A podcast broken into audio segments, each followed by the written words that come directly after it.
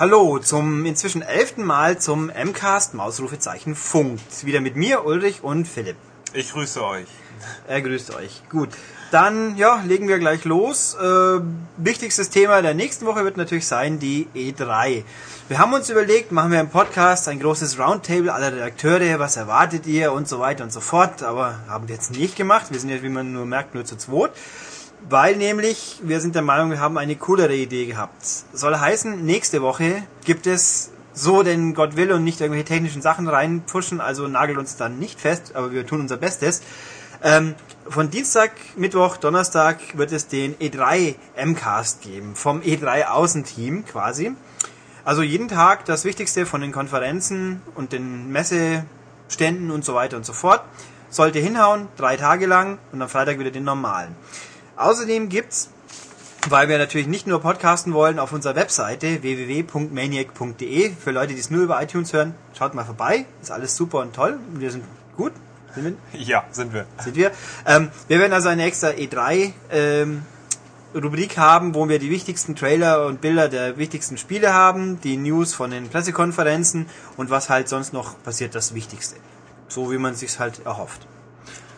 Eben, genau. Das volle E3-Programm, alles Wichtige, ja, kriegt ihr bei uns. Ja, und den größten Quatsch ziehen wir für euch extra aus, damit ihr euch nicht durch eine Million unsinniger Screenshots klicken müsst. Ja, dann weiter. Was kam die Woche schon noch vor der E3 verkündet? Rockstar hat jetzt die zweite GTA 4 Episode angekündigt mit dem lustigen Namen The Ballad of Gay Tony. Ähm, Gay Tony ist ein Nachtclubbesitzer, dessen Namen ich jetzt nicht genau nach schon wieder vergessen habe, ist ja egal. Also aus der Hauptstory, da ist er ein bisschen unterwegs gewesen. Man selbst spielt ihn nicht, man spielt einen seiner Handlanger. Viel mehr weiß man auch noch nicht über die Handlung, außer halt, äh, dass es mehr um Nachtclub und äh, Glitzer und so weiter wohl gehen dürfte. Also das Gegenteil von The Lost and Damned, wo es ja um Biker und harte Männer und Rock und Zeug ging. Ja. Ja, ähm, ganz toll, aber wichtig ist auch noch, dass doch im Oktober, November, Im äh, genau, also dass es die beiden Download-Episoden dann als Disc gibt. Genau, die kommen beide zusammen zeitgleich mit der zweiten Episode auch als Download raus, äh, als Download, so ein Quatsch, auf DVD raus. Und zwar für in Amerika 40 Dollar, also wird es bei uns wohl 40 Euro sein, sprich gleicher Preis wie Download. Aber das Coole an der Geschichte ist, die Dinger sind eigenständig lauffähig. Man braucht also kein GTA 4 dafür. Das ist sehr lobenswert. Das wäre für Fallout-Episoden auch lustig gewesen. Ähm, ja gut, da macht es auch keinen Sinn, zugeben. Also sie sind einzeln lauffähig und ja, also wer es bis dahin noch nicht gedownloadet hat, dann lohnt es sich endgültig wirklich, weil Lost in Them war richtig gut und ich sehe keinen Grund, wieso Ballad of Gay Tony schlechter sein sollte oder nicht mindestens genauso gut. Und ja, eine lohnenswerte Geschichte. Wann es genau sein wird, weiß noch kein Mensch. Und es ist natürlich immer noch Xbox 360 exklusiv, bis Rockstar mal was anderes sagt. Aber das könnte noch dauern. Mal schauen, vielleicht passiert ja auf der E3 irgendwas. Ja. Okay, dann gehen wir weiter. Ähm, Lips, ein neuer Teil ist angekündigt. Äh, für Oktober, November ähm, eben das, das Microsoft Karaoke-Spiel. Das ist eigentlich äh, kein richtiges Lips 2, sondern es ist eine äh, Lips Modern, nee, Number One Hits heißt das. Es ist im Grunde nur eine, eine Song-Erweiterung. Äh, ganz ehrlich frage ich mich, was, was das jetzt großartig bringt, dass sie da jetzt so, so einen riesen Rummel rummachen. Es wird wohl 30, 40 neue Lieder geben, an keine neuen Spielmodi. Vermutlich werden, gibt es wieder ein neues Bundle mit den Mikros, die auch echt gut sind. Ja, aber das war's eigentlich. Also tolle exklusive Songs gibt's momentan auch noch nicht. Also nicht so wie Lips 1 mit dem Duffy-Song. Ähm, ja, momentan anscheinend nur eine Songerweiterung macht, macht nicht wirklich Sinn, weil es auf dem, dem Store, dem Microsoft Store, doch genug Material gibt. Also, ja. Ja, es ist, also ich finde es auch, mir geht ja so Zeug wie Singstar und Lips völlig an, einem, an mir vorbei, weil singen freiwillig, nee, danke. Ähm, ich finde es halt einfach wirklich kurios. Es hat Microsoft, stellen wir mal fest, was wir jetzt vor der E3 wissen, was Microsoft für neue Spiele noch dieses Jahr rausbringen wird. Wir haben Halo 3 Otzt, was wir schon ewig wissen, nur genau das wissen wir noch nicht. Und wir haben jetzt Lips 2, respektive Lips Number One Hits oder wie auch immer. Ähm, also sprich, das zweitwichtigste Spiel scheinbar für Microsoft, was man noch vor der E3 verraten darf, ist Lips. Super. Weil, und dann ein ganz tolles, und vor allem, es kommt ja schon im Oktober raus. Ich meine, das sind jetzt wie viel? Fünf Monate, vier bis fünf Monate vorher. Was für ein Quatsch. Ich meine, das ist ein Song-Update, wenn Sony irgendwelche Singstars rausscheißt, dann sagen sie auch nicht drei Monate vor, jetzt kommt dann irgendwann mal Poops Party 47, sondern halt, gut, du kriegst es zwei Wochen vorher mit. Das reicht ja auch dicke. Also irgendwie sehr komische Logik und weh, auf der E3 kommen nicht nur ein paar vernünftige Ankündigungen hinterher, aber schauen wir mal. Na gut, aber bei, bei Aber und Queen hat Sony schon vorher angekündigt, weil das waren also Exklusiv-Deals. Ah, ja. Äh, das ist nämlich aber bei dem Lips Number One Hits ja eigentlich nicht so. Deswegen ist es eher verwunderlich, warum die jetzt da groß nochmal die Werbetrommel rühren. Ja, also, also das hätte es auch nach der E3 getan. Ziemlich seltsam. Heute auch noch, ich sag's jetzt schon mal als Teaser für wahrscheinlich das nächste Mal. Heute haben wir von Sony den Preview Download Sneak Code für Witzone für die PS3 bekommen, für ihren Videoclip Abspielkanal konnte ich jetzt, das war vor einer halben Stunde, ergo konnte ich es nicht ausprobieren, aber für nächstes Mal können wir euch dann wahrscheinlich sagen, ob das toll ist oder nicht. Gut weil wir schon bei PS3 sind, zu Home gibt's äh, wie so oft mal ein bisschen was zu sagen oder auch nicht. Also irgendein Sony Hoshi, dessen Namen ich vergessen habe, der aber wichtig ist, hat gesagt, ja, Home, wir sind toll, wir sind jetzt sechseinhalb Mal, sechseinhalb Mal, wäre auch nicht schlecht, sechseinhalb Millionen Mal gedownloadet worden, was jetzt schon viel ist, aber es gibt auch 23 Millionen PS3s, also ungefähr ein Viertel davon. Ähm, ja, haben jetzt halt Home drauf, haben es wahrscheinlich, von denen 6,5 Millionen haben es wahrscheinlich 6,4 Millionen einmal angeschaut und sich gefragt, was es soll, wie, wie halt so viele. Ja, aber nee, also das ist ein toller Erfolg und sie sind ja auch nicht damit aus, hauptsächlich damit Geld zu machen. Das ist mehr so Community-Gedanken. Klar, Geld ist schon okay, wenn man ein bisschen verdient, weil ja, ich meine, Klamotten, ein Outfit kostet 5 Euro, wenn man alle Körperteile bedecken will und so Quatsch. Also furchtbar. Ich finde es immer noch bescheuert. Home wäre an sich recht cool, die Ausführung kann man streiten. Sony hat ja auch, ich schweife ich einfach mal zum Spaß ab, auf PC, Sony, ein kostenlos Online-Rollenspiel des Free Realms an, ist jetzt raus. Ich habe mal ein bisschen reingespielt, das ist scheinbar World of Warcraft für Leute, die es nicht kompliziert wollen, also genau mein Ding. War sehr niedlich, so, so muss es sein, halt Streaming, keine ewigen Ladezeiten zwischen den verschiedenen Bereichen und bläh und buch. Und das soll auch mal irgendwann für die PS3 noch kommen. Solange es, zumindest haben sie es noch nicht eingestellt für die PS3, also schauen wir mal. Gut, abgeschweift, zurück zu Home. Äh, was es bei Home noch gibt, seit letzter Woche schon, ist der Resistance 2 Raum. Ja, für alle. Außer uns natürlich, weil steht sogar diesmal im Login-Bildschirm. Ja, es ist schade, wir können aber nicht, weil der deutsche Jugendschutz sagt, wenn ein Spiel ab 18 ist, dann können wir auch den Raum nicht freischalten. Ähm, ja, in diesem Raum gibt's, äh, man rennt halt rum in irgendeinem Szenario, Kulisse, die Resistance 2 ist. Ich habe das Ding nicht wirklich länger gespielt, darum weiß ich nicht, ob es irgendwie eine bekannte äh, Ort, Örtlichkeit ist aus dem Spiel, aber wahrscheinlich. Und da gibt's halt als Gag, man kann auf so eine On Flugabwehr, Flak steigen und dann halt kleine UFOs von, von den Viechern, wie heißen sie? Äh, ich weiß es gerade auch nicht. Okay, also von den bösen Feinden, die Chimera. Chimera? Chimera, ja, irgendwie so. Und bei uns, glaube ich, Bestien, wenn ich Resistance äh, Retribution richtig im Kopf habe. Also, die fliegen halt so, es ist ein verkapptes Galaga, sage ich mal. Das ist ganz nett, aber man macht es wahrscheinlich ein oder zwei Mal und das, also, das ist sicher nicht jugendgefährdet. Gut, also, und diesen Raum können wir mit dem deutschen Account wieder nicht benutzen, weil eben Resistance ab 18 war. Ähm, würde ich ja vielleicht noch glauben, nur erstens, ich kann die Maps kaufen für Resistance, das geht inzwischen ja durchaus. Und die sind ja auch ab 18. Wieso geht das dann? Klar, man muss das Hauptspiel haben, aber da spielt man ja auch richtig, da rennt man nicht nur das rum. Und zweitens, wieso gibt's dann immer noch den Far Cry 2 Raum? Das Spiel war doch ab, 6, ab 18. Das ist ab 18, ja. Ja, genau. Der Raum geht auch, ich meine, der funktioniert natürlich nicht richtig, weil irgendeine Pfeife die Eindeutschung verbockt hat und deswegen das Mankala Brettspiel nicht geht, aber zumindest ähm, ist dieser Raum offen. Also es ist eine bescheuerte Begründung, aber was Besseres kriegt man von Sony nicht. Ich habe oft genug nachgefragt, aber ja nun, müssen wir hinnehmen, also geht's mit dem ÖSI oder dem UK-Account hin, schaut es euch an und ja, also ich sag's mal so, verpassen tut man damit auch nichts, wenn es nicht geht. Aber es ist halt doof, dass es auf der Oberfläche auftaucht und dann heißt, geht nicht, wenn du drauf drückst. Ähm, lustiger fände ich, ich schweife jetzt nochmal ein bisschen aus, in Amerika gibt's ein paar mehr Räume, ein paar, die ich nicht so spannend finde. Ich glaube, Pate kann man halt pokern, kann man im EA Sports Raum auch.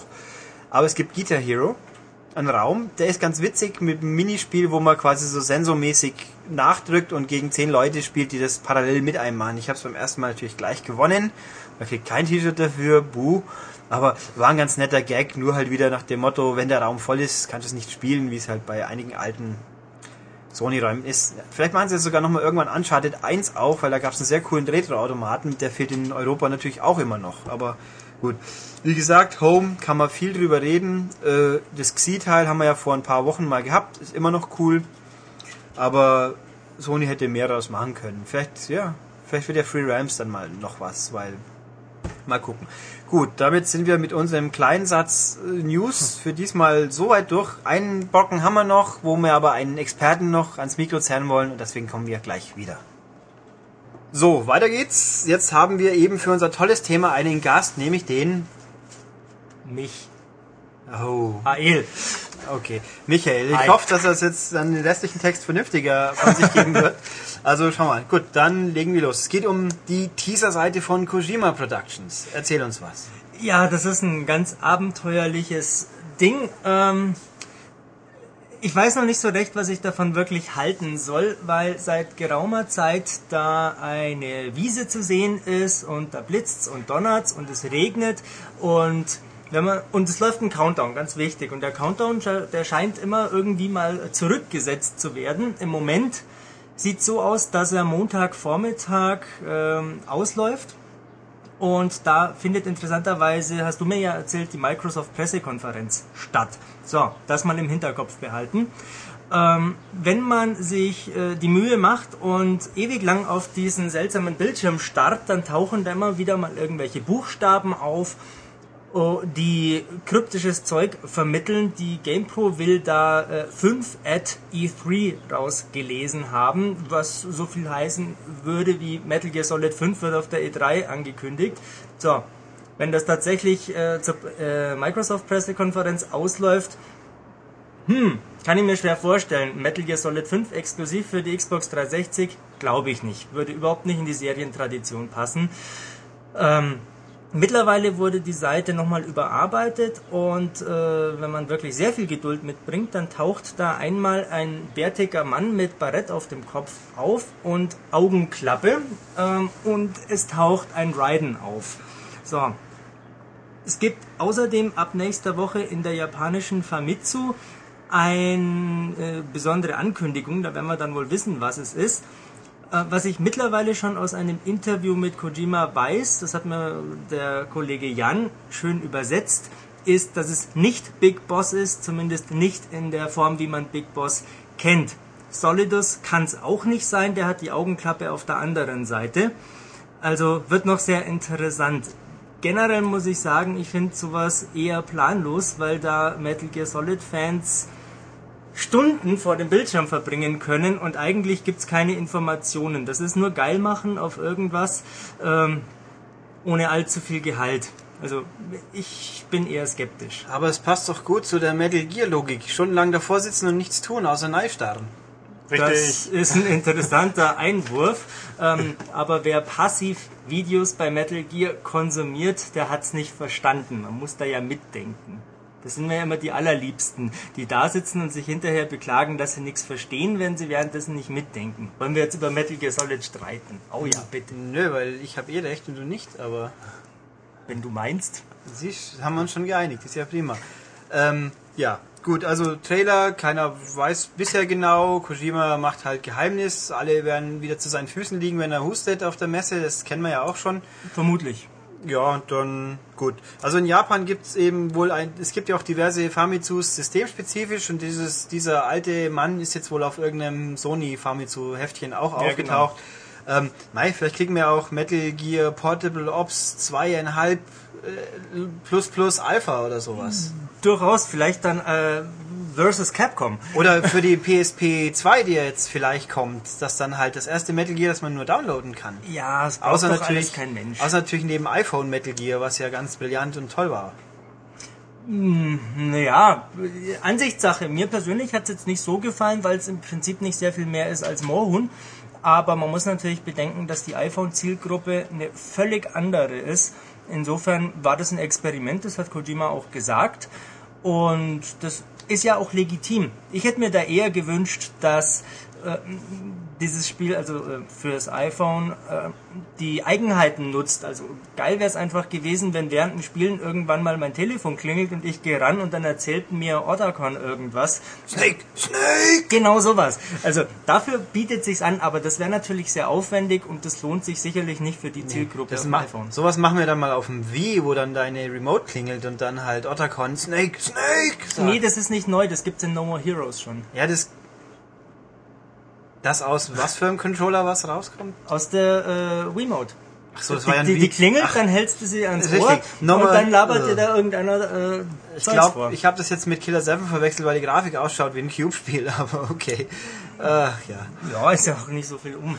Ähm, was ich noch sagen wollte, äh, für die äh, Story-Spekulanten, auf dem Barett von diesem Pseudo-Big Boss ist nicht etwa das Foxhound-Logo drauf, sondern sowas wie eine Weltkarte.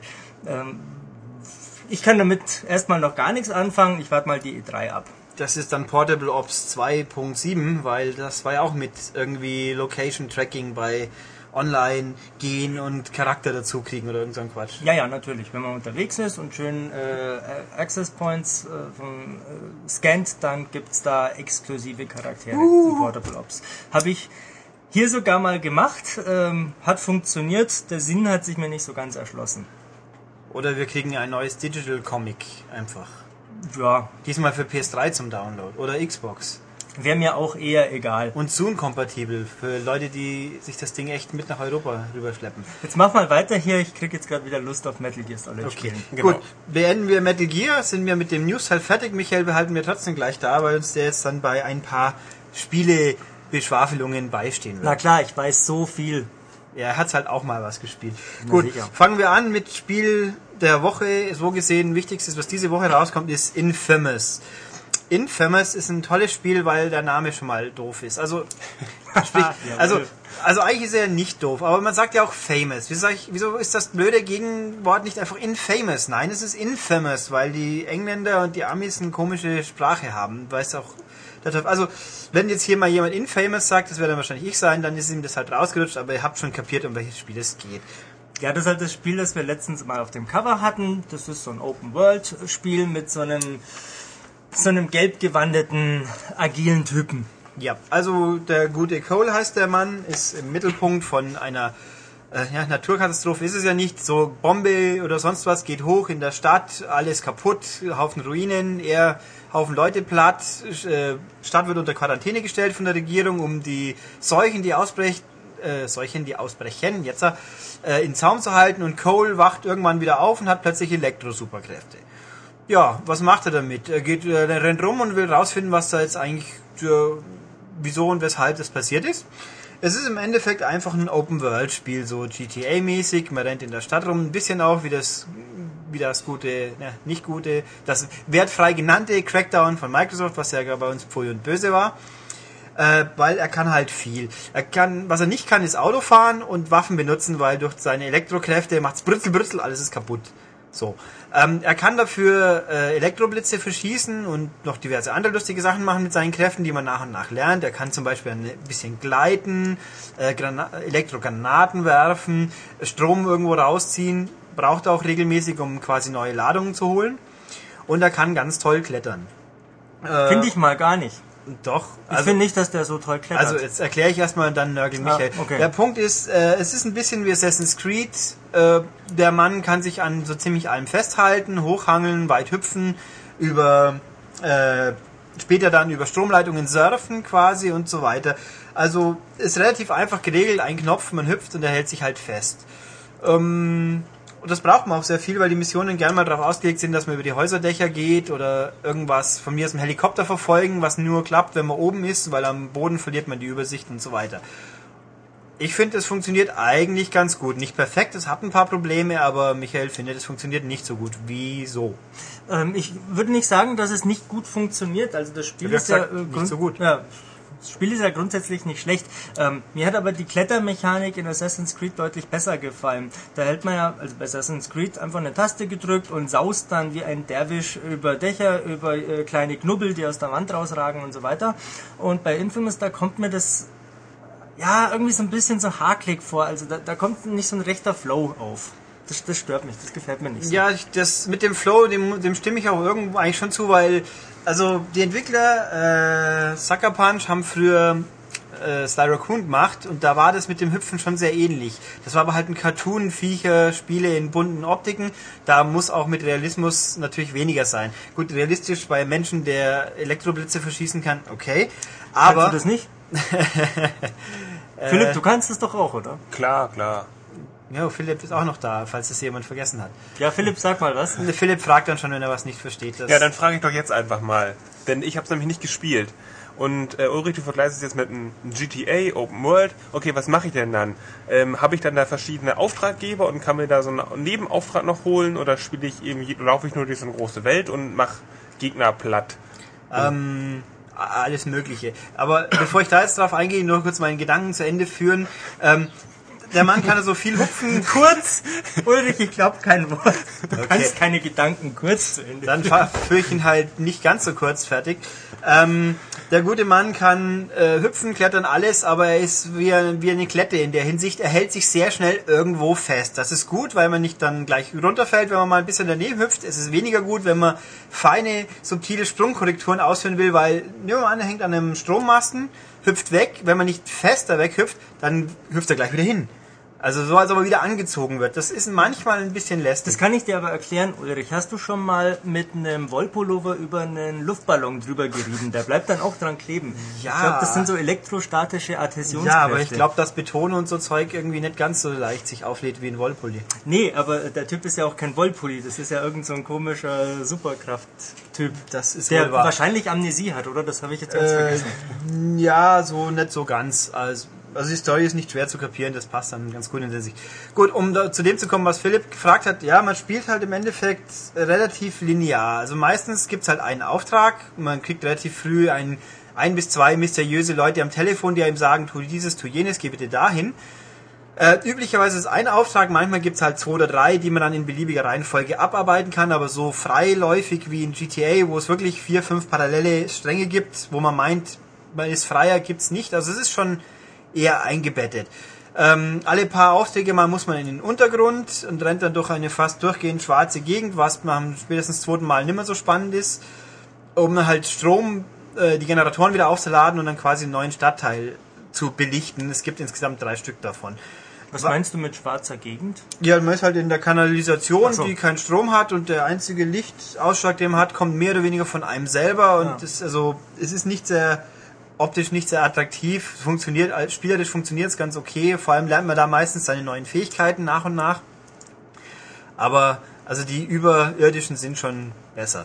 Ähm, was es gibt, neben, es gibt einen Haufen Nebenbeschäftigungen, die meistens so sind. In jedem Stadtteil gibt es nochmal zig Unterbereiche. Wenn man da einen Kontaktmann an, anredet, dann gibt er einem eine Mini-Aufgabe. Wenn man die gelöst hat, ist dieser Stadtteil quasi befriedet und dann sind die ständig rumrennenden Gangmitglieder, die einen sonst immer piesacken, nicht mehr da. Das geht halt mal von, finde in einem Bauwerk zwölf Wanzen oder verprügle diese Typen oder finde dieses und jenes. Also es ist, es ist ganz nett, wiederholt sich aber auch relativ schnell, aber als man musste nicht spielen, hat aber Vorteile, weil sonst rennen eben immer diese Gangster-Stadtteile rum, die irgendwann lästig werden, in, vor allem im Michael zeigt den Finger, dann sprich. Ja, ich will was sagen. Ja, dann Äh, sag was. Ich habe Angst, dass das vergisst. Was nämlich ganz äh, spaßig ist, ist so eine Art Moral-Feature. Ähm, Das heißt, ich kann ein guter oder ein böser Protagonist sein, wenn ich haufenweise Passanten äh, unter Strom setze oder äh, mit Autos erschlage oder was auch immer oder in fahrenden Autos mit einem Blitzschlag töte, dann werde ich böse und bekomme dadurch andere Fähigkeiten. Ja. Du hast ja länger gespielt als ich. Kannst du das mal Ja. näher erläutern? Gut, also das ist eins der interessanteren Features, ähm, würde ich sagen. Andere Spiele haben es ein bisschen verwendet. Hier wirkt sich doch relativ stark aus. Cole kann eben, wie Michael sagt, gut oder böse sein. Eben in diesen kleinen Momenten. Aber auch in den Missionen gibt es immer wieder die Karma-Momente, wo es halt eine relevante Entscheidung gibt. Ganz am Anfang äh, die Regierung wirft ein Futterpaket ab für die armen Bürger der kaputten Stadt. Dann gibt es die Möglichkeit, wenn ich es wenn ich's geborgen habe, gebe ich den Mitbürgern was ab. Bin ich gut? Sage ich, nö, haut's ab, ihr Penner, ich will's alleine haben, bin ich böse. Und so Situationen gibt's immer wieder. Und im Lauf des Spiels gibt es zwei ganz, ganz große Schlüsselsituationen, die wirklich die Storyline sehr, sehr groß beeinflussen. Liebe Kollegen von anderen Heften waren der Meinung, das müsste man im Text unbedingt spoilern. Das mache ich jetzt nicht. Also ich fand, ich habe es zum Glück vorher nicht gewusst, ich fand es einen sehr prägnanten Moment, der eine und der andere ist am Schluss mehr oder weniger. Also das ist ganz cool. Und ja, die, die Stromfähigkeiten unterscheiden sich ein bisschen in der Form, was man genau machen kann genaues Detail habe ich mir jetzt nicht aufgeschrieben. Das Für schwarzen Strom wahrscheinlich, wenn man böse ist. Ja. Nein, der ist rot. Nee, rot. Und man merkt auch optisch sehr schnell, weil wenn man gut ist, ist alles, was mit Strom zu tun hat, blau. Und wenn man böse ist, dann leuchtet alles rot. Also unheimlich und, äh, und ja. Genau. Mir ist aber, so Star Wars mäßig. Genau. Stimmt. Nee, Moment, aber die Guten haben grüne äh, Lichtschwerter. Ja, eben, deswegen, die Bösen ja, die Sith Lords und sonst wie, die haben alle rote Lichtschwerter. Ja, ja, schon, aber die Guten haben grüne. Und im Spiel ist es ja blau. Aber es gibt auch blaue Das ist wahrscheinlich der große Unterschied zwischen Star Wars und Infamous. Ja, da hätte LucasArts wahrscheinlich auch geklagt, wenn Auf das jeden jetzt so Fall. gewesen wäre. Ähm, aber was du mir vielleicht noch erklären kannst, Ulrich, gleich bei der Mission, die du da erzählt hast mit diesen äh, Nahrungspaketen, ähm, ich habe es nicht übers Herz gebracht, das alles selber einzustecken. Ich habe es tatsächlich geteilt und keine Minute später jagen sie mich äh, wie einen tollwütigen äh, von diesem Platz da weg. Was soll denn das? Äh, da haben wir gedacht, da hätte ich es besser mal behalten. Ja, weil da kommt ja dieser, diese, na, wie heißt der? Voice of irgendwas, ich hab's vergessen.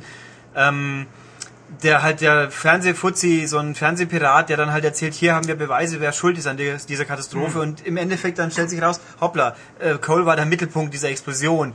Also nicht, dass er es absichtlich gemacht hätte, aber er war es halt. Das wird am Schluss auch erklärt, wie das kommt. Also die Auflösung, ich fand sie ein bisschen doof, aber sie ist in sich schlüssig zumindest und setzt quasi eine Fortsetzung auf, wobei ich mich fragen würde, wie die dann funktionieren sollte.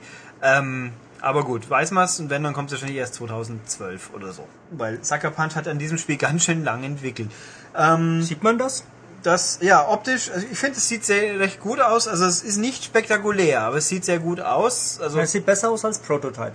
Äh, ja, gut, dafür laufen ja auch weniger Leute rum und das also, es ist relativ. Und es gibt weniger Blut, nämlich gar keins. Es ist ja, es ist relativ gewaltfrei, wobei stand vorgestern, wo ich das letzte Mal gefragt habe, mir Sohn jetzt nicht genau sagen konnte, ist es jetzt 16 oder 18, weil da gab es wohl irgendwo hinter den Kulissen ein bisschen Hackmack, aber äh, eigentlich soll es zumindest heute im Laden stehen, da wird es wohl auch sein. Wir waren heute noch nicht zu meinem Einkaufen.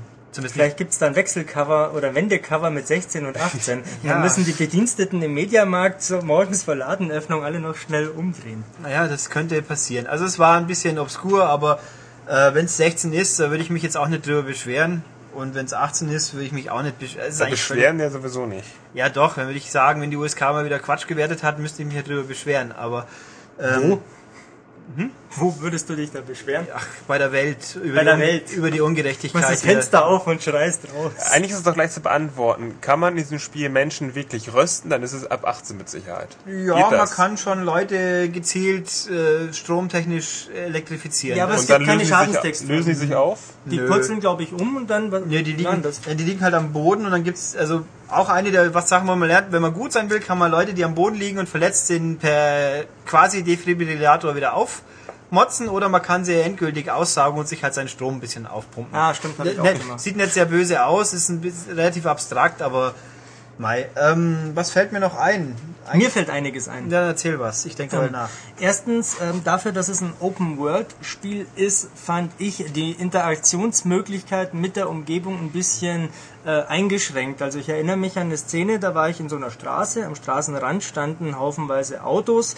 Ähm, also habe ich sie alle erstmal in Brand gesetzt und in die Luft gejagt und rumgeschleudert und so weiter. Und kaum drehe ich mich um, äh, sind wieder neue Autos da. Also das haben sie mit dem äh, Arbeitsspeicher irgendwie nicht so ganz toll gelöst. Also das ist irgendwie unglaubwürdig. Weißt du, wenn ich in der einen Sekunde ein Inferno anrichte in der Straße, dann drehe ich mich einmal im Kreis und alles ist wieder wie neu. Nee, äh, ich glaube, das ist, das war Absicht, würde ich behaupten, weil einfach mal die Autos und alles mögliche als Waffen mit einsetzen kann. Und es gibt halt Situationen, wenn ich dann plötzlich irgendwie keine Wurfobjekte mehr in der Gegend hätte, würde ich blöd aussehen. Also ja, aber ist doch unglaubwürdig. Ja, das ist mir aber gar nicht aufgefallen. Echt? Ja, mir schon. Ja, schau, ich schau auf ich sowas. bin ja auch kein Pedant, was so Quatsch angeht. Hauptsache Spiel macht Spaß. Ähm, ja, aber es macht halt keinen Spaß, wenn ich dauernd drauf gestoßen Ach. werde, dass das nur, äh, dass das alles äh, technisch limitiert ist. Ach, Pedant. Und genauso nervig fand ich übrigens diese Rotkäppchen-Gegner, die da immer aus irgendwelchen Löchern auftauchen und von allen Richtungen kommen und mich äh, beschießen. Also die Gefechte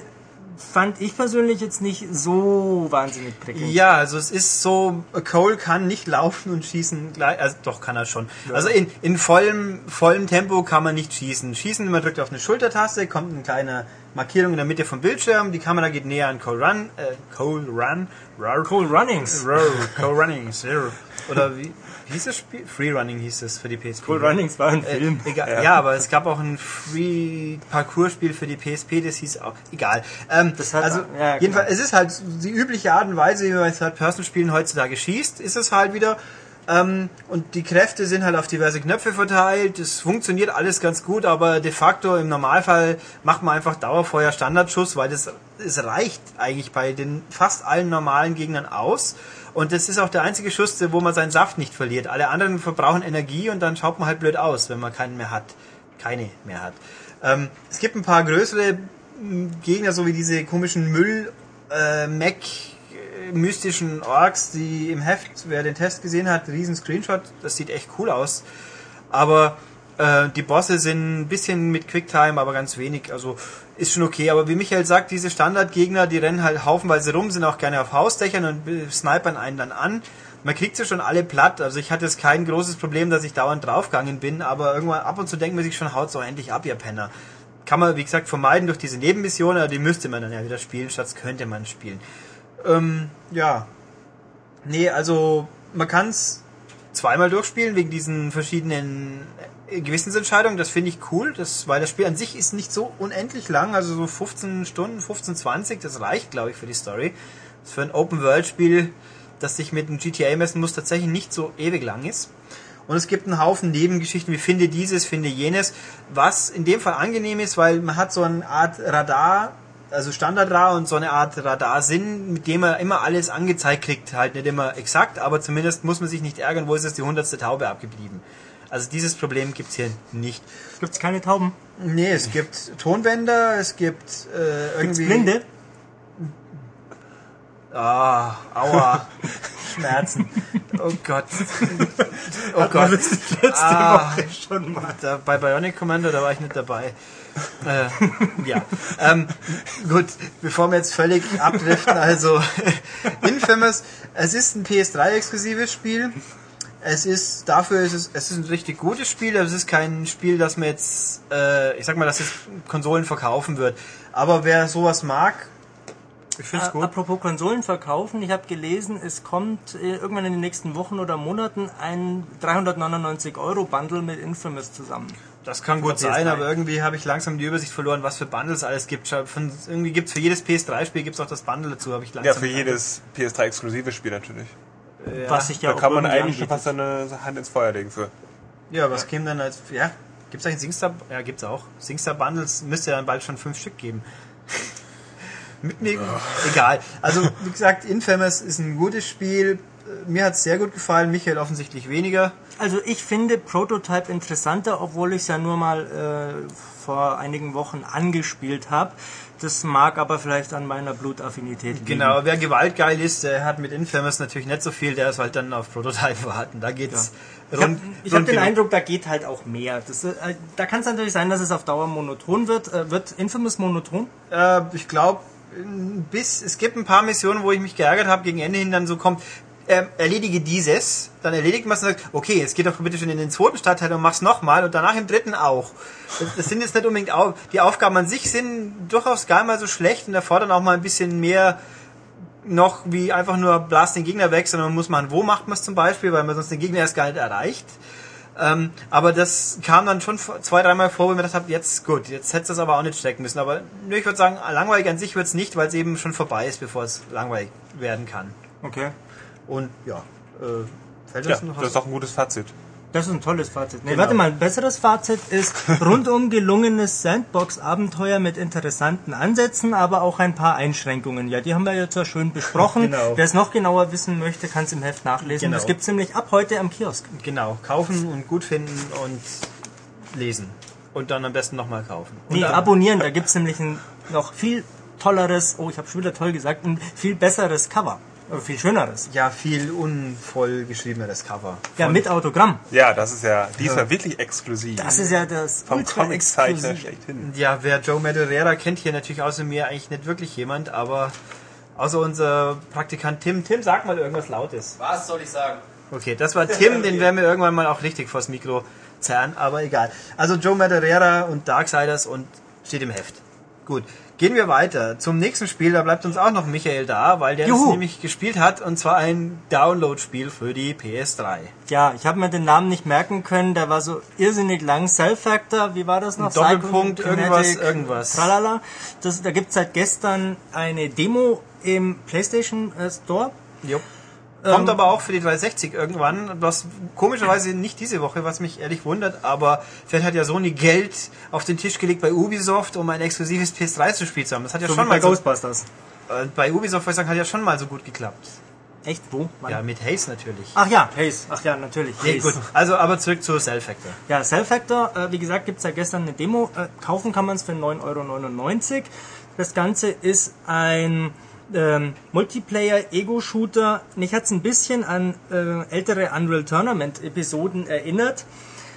Es gibt drei Charakterklassen, eine wohlgeformte weibliche kybernetische Dame, einen typischen Black Ops Heini mit Helm und Rüstung und so, ein, so eine Art ähm, Terminator äh, Skelett, das da rummarschiert. Das Coole dran ist, die sehen nicht nur unterschiedlich aus, so wie in äh, Unreal Tournament, sondern die haben auch unterschiedliche Fähigkeiten. Ähm, dieser äh, Roboter-Typ zum Beispiel hat äh, wie der Master Chief links und rechts eine Waffe, kann die mit den Schultertasten separat abfeuern, kann äh, Ausweichsprints machen, kann Gegner über den Haufen rennen.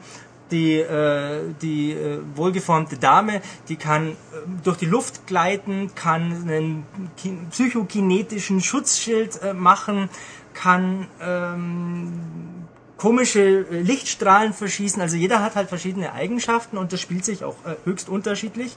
Man rennt da natürlich typisch in äh, Arenen rum und äh, kämpft gegen andere. Es gibt einige Zielhilfen, äh, die mich persönlich eher gestört haben. Also ich finde es absurd, in einem äh, Multiplayer-Shooter Zielhilfen zu haben. Wo bleiben da die Skills? Kann man die abschalten? Ähm, ich glaube nicht, dass ich das konnte. Ich bin mir jetzt nicht ganz sicher. Das wäre natürlich fast ein Ja, K.O.-Kriterium. äh, nagel mich nicht drauf fest, ich hab's mir nicht gemerkt. Ähm, aber ich habe es auf jeden Fall mit jedem mal, äh, mit jedem Charakter mal durchgespielt, soweit das ging. Äh, es hat auch ein bisschen geruckelt. Es schaut jetzt nicht besonders schlecht aus. Unreal Tournament 3 sieht deutlich besser aus. Es ist ein bisschen farbarm, hatte ich den Es ist ein bisschen farbarm, manche Texturen sind ein bisschen trist, ähm, aber es funktioniert im Grunde ganz gut. Es gibt bei dem äh, männlichen Charakter noch so eine Teleport-Funktion per Schultertaste. Da äh, zielt man dann halt irgendwo hin, drückt auf den Knopf und soll dann da sein. Das hat nicht so ganz funktioniert, wie ich mir das vorgestellt habe. Auch da wieder der Vergleich Unreal Tournament, da gibt's ja den Translocator. Ähm, da funktioniert das Ganze viel besser. Grundsätzlich würde ich sagen, für 10 Euro äh, kann man da nicht so viel falsch machen. Das ist ganz interessant, zumal es für jeden Charakter, ähm, wie nenne ich es denn, ja, sagen wir mal so Aufgaben gibt, wo man einfach bestimmte Vorgaben erfüllen muss während der Matches, wenn man es allein gegen Bots spielt. Äh, wenn man es äh, gegen menschliche Spieler spielt, ja, dann geht es natürlich Wenn man ein Beispiel, was muss man da machen? Da ist musst drei du- Headshots oder Also was in der Demo, Richtung, ja. ja. genau, was in der Demo ging, war eine äh, Vorgabe, mit jeder Waffe einen Gegner besiegen oder mit der Tussi äh, fünfmal mit so einem äh, psychokinetischen Strahl einen Gegner äh, platt machen, solche Sachen. Okay, und was, was passiert, wenn ich so eine Aufgabe erfülle? Dann ist die Runde vorbei. Gibt's wie immer äh, bei so, Online-Matches okay. ein Zeitlimit. Äh, also die Demo ist relativ beschränkt.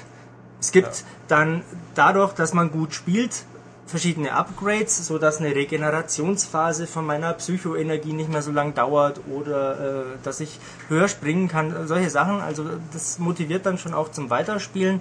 Aber wie gesagt, in der Demo ist das alles noch relativ beschränkt. So, also wir halten fest, es ist ein Unreal für Arme, die sich kein echtes Unreal leisten können. Was nicht das Problem sein sollte, weil es glaube ich kaum mehr als 30 Euro kostet das Ja, Unreal und 3. dann, und dann mit Fett-Download-Krempel für umsonst inzwischen und dieses und jenes. Und Map Editor, Problem nur bei Unreal Tournament ist, die Leute, die es jetzt noch spielen, das Dreier war ja jetzt nicht so populär, die sind so unglaublich gut. Äh, Ich habe es vor kurzem erst mal wieder gespielt, da sehe ich kein Land.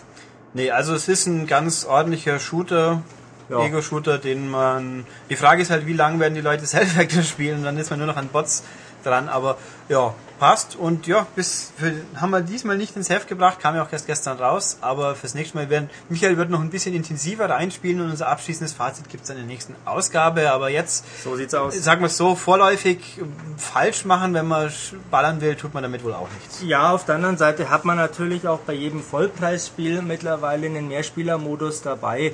Also der Killzone Online-Modus, den finde ich schon besser. Ja. Resistance habe ich jetzt selber nicht online gespielt. Aber kostet halt natürlich auch Vollpreis, mehr oder weniger. Ja. Gut, okay. Gut, somit das. Damit haben wir Michael für heute verschlissen, glaube ich. verschlissen. Dankeschön. Okay, und dann, ja, gehen wir jetzt den Rest wieder Philipp und ich an und danke dir, Michael. Auf Wiedersehen. Und damit bleiben wir jetzt erstmal noch bei den Download-Spielen, wieder ohne Michael, aber mit mehr Philipp wahrscheinlich, was wir jetzt auch gleich auf äh, die Probe stellen werden, nämlich das erste Spiel heute seit Mittwoch erhältlich, Wallace and Gromit äh, Grand Adventures, Episode 1, äh, ich glaube Fright of the Bumblebees, steht im Spiel. In der Beschreibung heißt es auch mal, glaube ich, Hummeln oder Honighorror oder so, wie auch immer. Es ist ein Abenteuer mit den zwei Knetfiguren, Stars und das ist von Telltale. Das sind Leute, die sich darauf spezialisiert haben und wozu uns Philipp jetzt noch ein paar interessante Sachen erzählen wird. Ja, Telltale Games ist ein amerikanischer Entwickler und Publisher. Und äh, Ende Januar auf der Game Focus äh, Germany in tollen Hannover, äh, da habe ich den Kevin Bruner getroffen und das ist der, der Geschäftsführer oder ein Gründer eben von, von Telltale Games und der hat darüber philosophiert und erzählt, dass ähm, eben die Zukunft der Spiele in episodischen Inhalten liegt. Die haben nämlich gemacht Sam Max und, und äh, Bone, also das heißt so, ja, wir verteilen ein Spiel, äh, teilen es auf in fünf Teile und veröffentlichen jeden Monat ein, ein weiteres Level so ungefähr.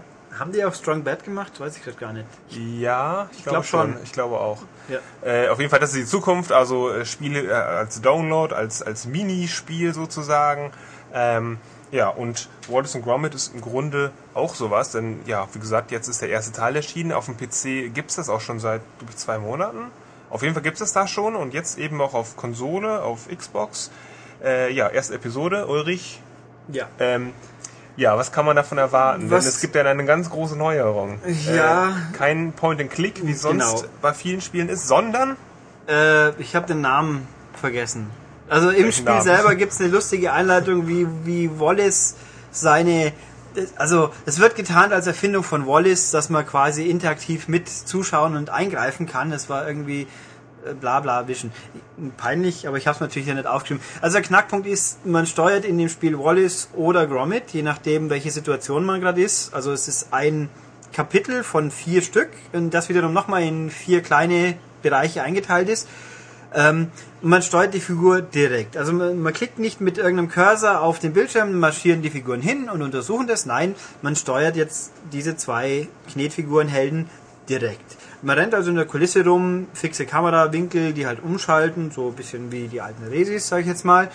Ähm, und wenn man mit der Umgebung interagieren will, kann man einzelne Objekte äh, markieren, in Anführungszeichen. Wenn man davor steht, geht das, oder halt mit dem rechten Stick kann man alles durchgehen, was, was anschaubar, benutzbar ist, irgendwas.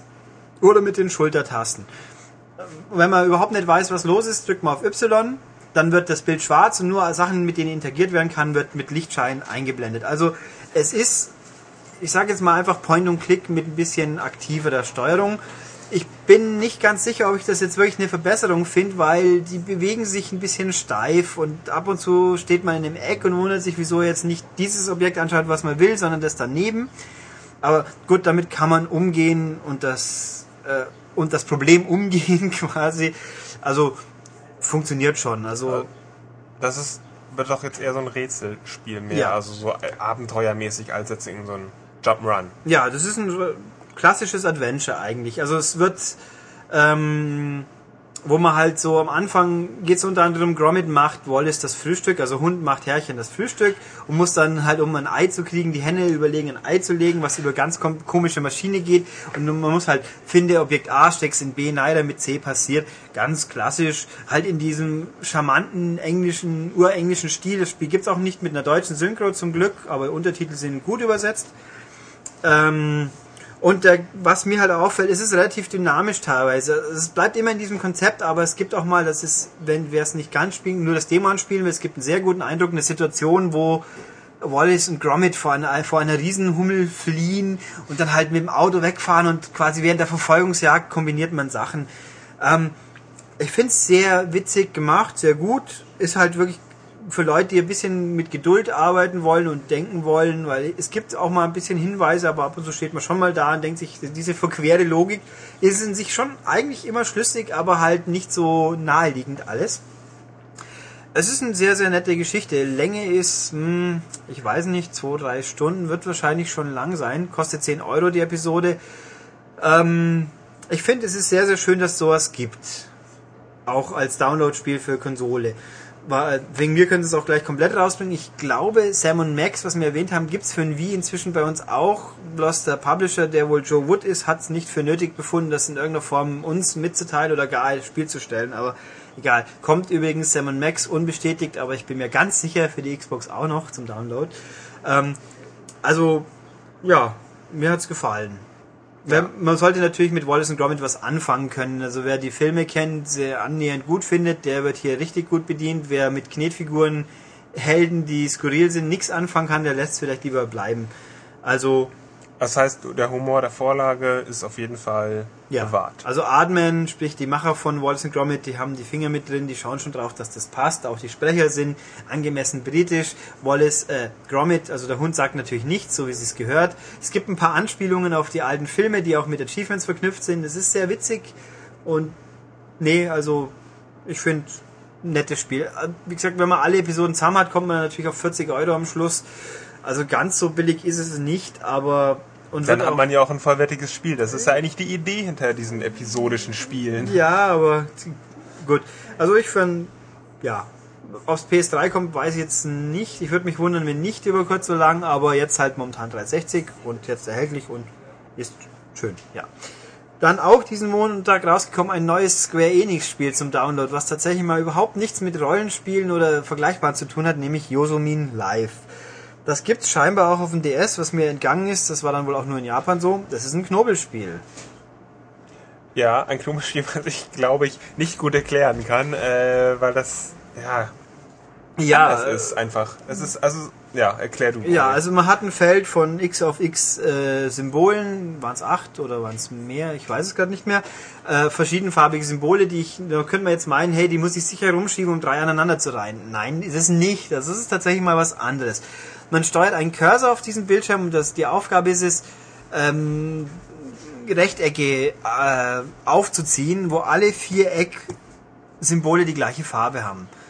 Wenn das dann passiert, also man hat dann vier quasi links oben, rechts oben, links unten, rechts unten blaue Knubbelfiecher. Wenn die sind, dann werden alle in diesem Bereich in dieser Farbe eingefärbt und entfernt und von fallen sie nach oder werden sie eingeblendet, weiß ich nicht. Die werden so reingeploppt. Genau, dann ploppen neu. neue wieder rein. Und man, in jedem Level muss man halt eine bestimmte Stückzahl von dieser und jener Farbe wegräumen.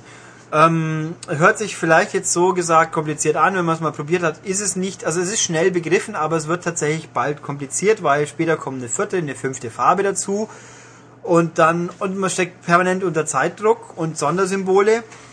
Und also ich sag mal so, nach dem zehnten Level hat es dann angefangen, mir nicht mehr so gut zu gefallen, weil ich einfach dran sitze und denke, wo zum Teufel ist jetzt noch eine Kombination, die funktioniert? Weil man braucht ja immer mindestens vier Stück, um ein Mini-Quadrat herzustellen. Ähm, und es ändert sich auch nicht wirklich viel. Also es bleibt so. Das Spielmodi, man kann gegeneinander spielen, parallel auf dem gleichen Bildschirm.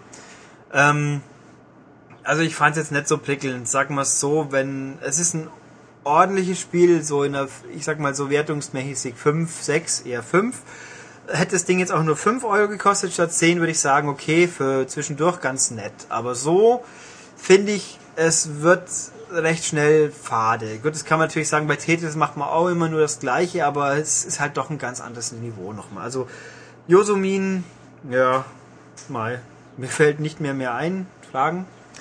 Ähm, nee, also eigentlich kann man ja sagen, ein Spiel, was, was jeder schnell begriffen hat und trotzdem äh, trotz dieser simplen Mechanik fordert, kann man eigentlich sagen, das sind die besten Spiele, weil die irgendwie immer funktionieren und irgendwie nie langweilig werden. es, ist, es heißt ja dann eigentlich, dass bei diesem Spiel es anders ist. Äh, Ja. kann man leicht verstehen und irgendwie wird es aber zu hektisch, zu schnell und dadurch zu langweilig. Ja, hektisch im Sinne, dass die Zeit halt ausläuft und man dran sitzt und denkt, scheiße, was mache ich jetzt? Ähm, ja, also mir fehlt, so, so blöd klingt, weil wie Philipp ja gerade sagt, Puzzlespiele müssen sich ja nicht dauernd neue Elemente schmeißen, aber hier ist mir einfach zu wenig da und was neu dazukommt, macht es eben kom komplizierter, aber nicht motivierend komplizierter aus, meinen, aus meiner Sicht, sondern halt einfach nur äh, ärgerlich komplizierter. Also ich weiß nicht, ob sie da nicht weiter nachgedacht haben oder irgendjemand hat gesagt, hier habe ich ein Konzept, das muss jetzt reichen. Also ich würde es mir nicht kaufen, sag mal so. Da, es gibt, ich sag mal, es gibt auch banale Knobelspiele, sowas wie Boogie Bunnies auf Xbox Live Arcade, die jetzt auch niemanden umhauen, aber das würde ich tatsächlich eher spielen, weil halt auch die Präsentation niedlicher ist. Ist ja auch so, du hast halt deine Symbole, aber das Außenrum, es wirkt alles ein bisschen nüchtern, langweilig. Da gibt's keine Abwechslung, die in irgendeiner Form mich jetzt motiviert. Jetzt gibt's halt wenigstens mal noch einen Hintergrund. Nö, es ist einfach, es geht immer weiter, fertig. Noch eine Farbe mehr, ja super. Das, also da sind wir doch über diese Zeit hinweg, da kann, kann man doch mehr erwarten.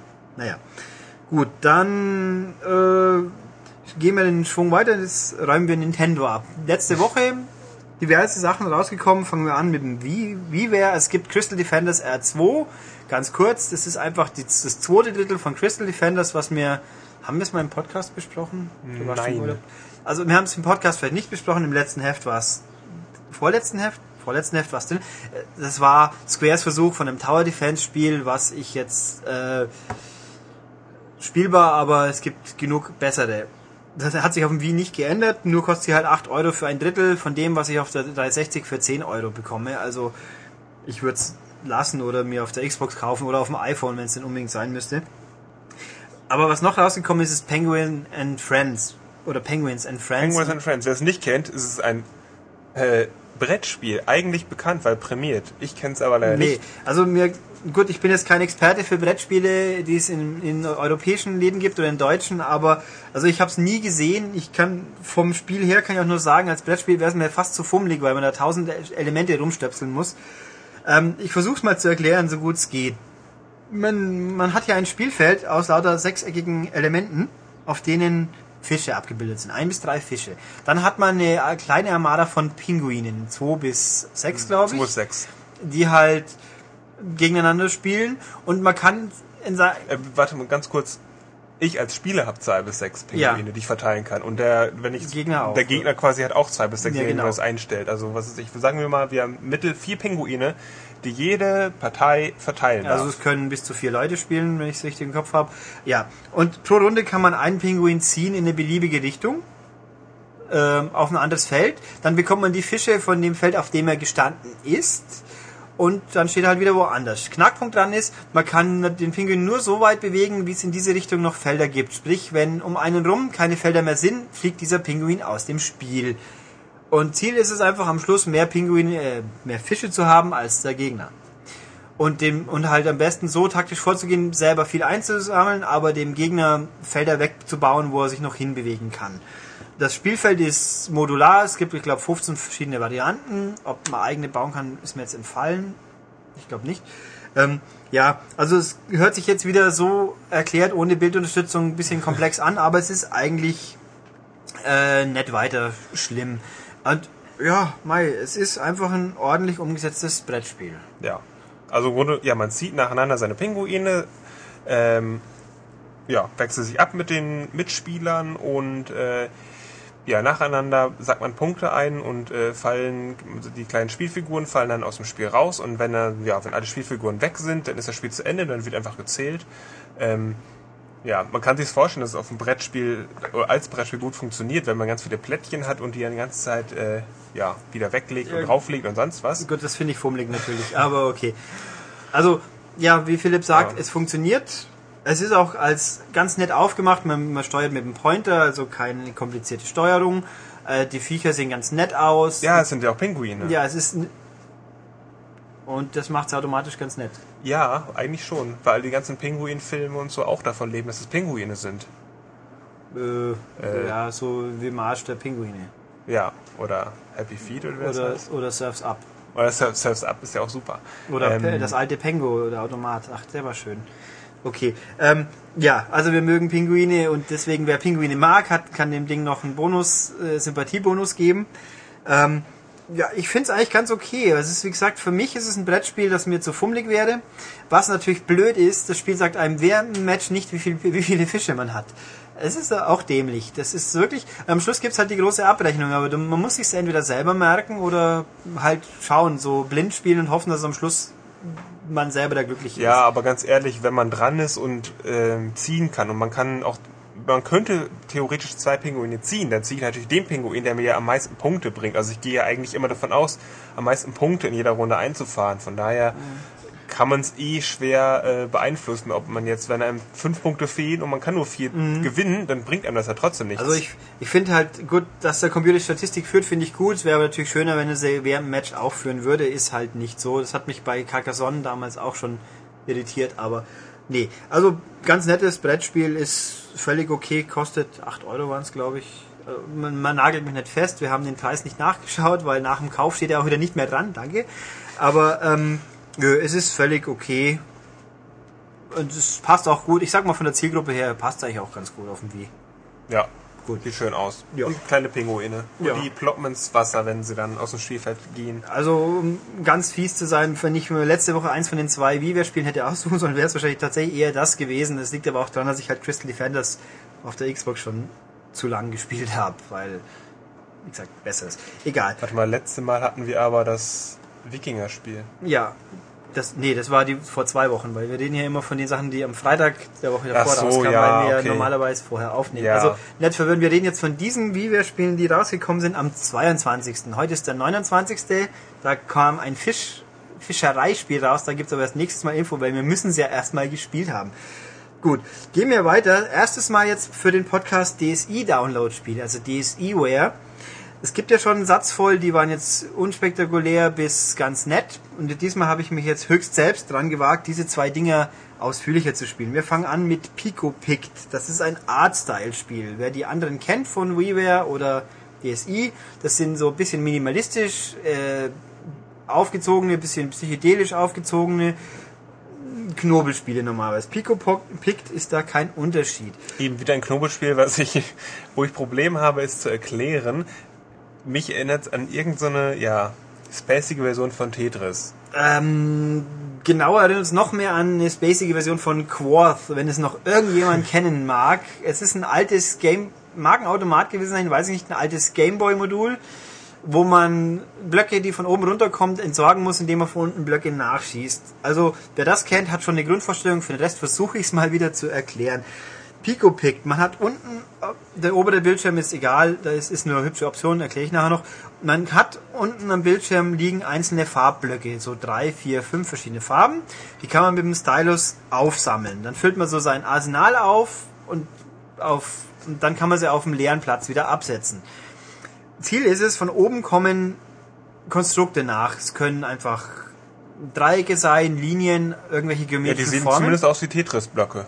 Also Am die haben Anfang, zum Teil ja. auch die Form. Genau. Und das Ziel ist es, ich muss auf meinem leeren Platz ein korrespondierendes Element bauen, dass ich halt, wenn der Block draufstoßt, ein mindestens vier Stück in einer Linie oder ein Quadrat oder eine gewisse Form habe, damit sie sich abbauen. Also wenn jetzt von oben vier, eine drei vertikale Dreierlinie kommt, muss ich ein Pixel hinsetzen quasi, damit es vier werden, es baut sich ab. Ist es ein Dreieck, muss ich nur ein, einen Stein hinbauen, damit ein 2x2 Feld kommt, baut sich's ab. Und so setzt sich das quasi fort. Äh, der Gag dabei ist, die Dinger, die ich abbaue, die marschieren auf den oberen Bildschirm und bilden die einzelnen Pixel von dem klassischen Nintendo Sprite. Das könnte aus Zelda sein, aus Mario, aus Excitebike. Baut man halt dann eine Figur nach. Der Level ist gelöst, wenn man die Figur nachgebaut hat. Deswegen muss man ein bisschen schauen, dass man unten auch die passenden Farben abbaut. Wenn ich also immer nur blau abbaue, kriege ich kein Mario zusammen, weil ich ja auch rot brauche. Das, Das- heißt, ich muss auch erahnen, was so ein Bild das später ergibt. Ja, nein, das es wird irgendwie erkennen. Ich überlege gerade, irgendwie erkennt man schon ein bisschen. Ja, man kennt es schon, aber ich weiß es ja nie, ob ich jetzt mehr rote oder mehr gelbe Blöcke Nee, zum Beispiel brauche. Im Laufe des Zusammenbauens erkennt man es schon ein bisschen. Also ma, am Anfang kommen auch Blöcke, die man, es kommt immer nur ein Block, den baue ich sowieso ab. Also dann, wenn das Sprite halb fertig ist, erkenne ich schon, fehlt noch mehr Blau, fehlt noch mehr Rot, fehlt noch mehr Gelb. Das, also das ist kein, kein wirkliches Problem. Ähm, Ja, es wird halt, es sind, ich glaube, 15 Spielstufen, wo halt verschiedene Figuren auftauchen. Es wird allerdings relativ bald ein bisschen schwieriger, weil dann bald kombinierte Blöcke von oben kommen und wenn man einen Fehler macht, dann, dann bleiben die Blöcke oben stehen als Bauruine und nehmen einem Platz weg. Ähm, das wird, also da muss man schon relativ flott und gut drauf sein. Es gibt zwar eine Hilfefunktion, mit der man alle nach unten werfen kann, aber dann wird der Vorrat der Steine, die man aufsammeln kann, gleichzeitig niedriger. Also es wird ein bisschen hektischer.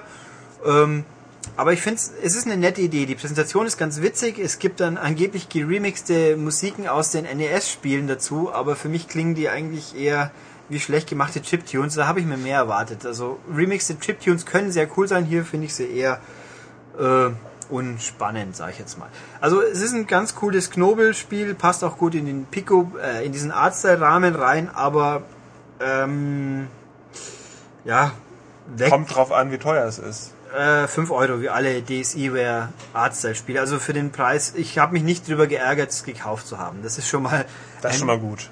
das ist schon mal gut. Also ich fand das. Ja, also ich kann mir bessere Artstyle-Spiele vorstellen, weil Artstyle ist ja als kleiner Nebeneinwurf so quasi der DSi und Wii-Ableger der Bit-Generation-Spiele von GBA.